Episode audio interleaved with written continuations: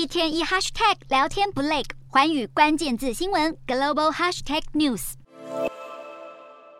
土耳其终于宣布要停止降息，官方声明指出，考量到全球通膨风险增加，央行决定结束从八月开始的降息周期。不过，二十四日最后一次调降，仍然一口气将基准利率下调六码至百分之九。在全球各国积极升息的同时，土耳其始终反其道而行，坚持国家的货币宽松政策，一度让十月的通膨率飙升至百分之八十五，创下二十多年来新高。虽然国内通膨情形严重，让民众叫苦连天，不过土耳其总统埃尔段却将升息视为万恶之母。不断调降利率的结果，除了引发高通膨，还让土耳其里拉暴跌到历史低点。然而，埃尔段依旧向大众信心喊话。虽然土国因为非常规的降息政策面临巨大的通膨压力，不过却在某种程度上加惠了股市。由于投资者寻求躲避通膨的空间，意外造就土耳其股市超前各国一枝独秀。土耳其伊斯坦堡一百指数以土耳其里拉计算的话，今年就上涨了百分之一百五，为一九九九年来的最佳表现。分析认为，虽然通膨有望在十一月起开始降温，不过土耳其政府应该会在明年六月选举前继续维持货币宽松的立场。